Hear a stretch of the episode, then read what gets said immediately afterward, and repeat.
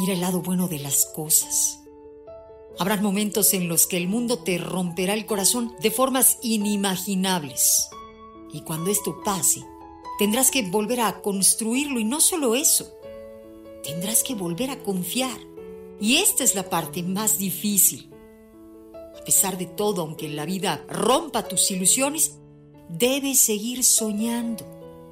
¿Sabes por qué? Porque si no te ilusionas, porque si no sueñas, porque si no amas, ¿Qué clase de vida estarás viviendo?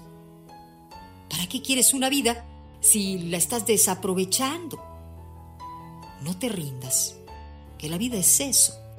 Continuar el viaje, perseguir tus sueños, destrabar el tiempo y destapar el cielo.